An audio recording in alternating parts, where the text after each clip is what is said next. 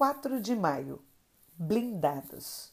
E assim a fé vem pelo ouvir e o ouvir pela palavra de Cristo. Romanos 10, 17. A Bíblia nos orienta em Lamentações 3, 21 a trazer à memória o que nos dá esperança. Infelizmente, nossa carne, em muitos momentos, tem se alimentado de notícias de dor, de fardo pesado, vitimismo e até notícias de morte. Alimentar-se de todo tipo de informação provocará sentimentos de incerteza sobre a beleza do viver, gerando um espírito de incredulidade e de desesperança. A Bíblia afirma que a fé vem pelo ouvir e ouvir a palavra de Deus.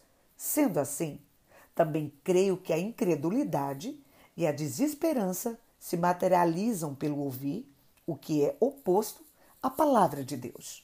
Nossa família precisa de um ambiente de fé sobrenatural, cuidado e provisão divina.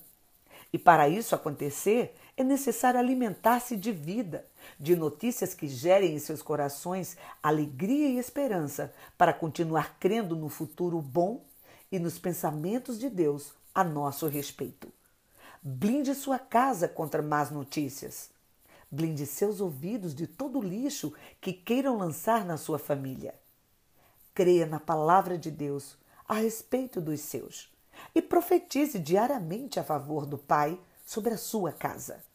Como afirma Salmos 91, de 9 a 10.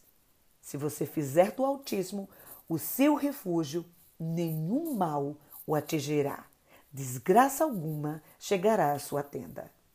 Se agir assim, certamente haverá bom fruto para você e a sua esperança não falhará.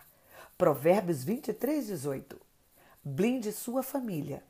Creia na palavra de Deus a respeito dos seus e profetize diariamente a favor do Pai sobre a sua casa.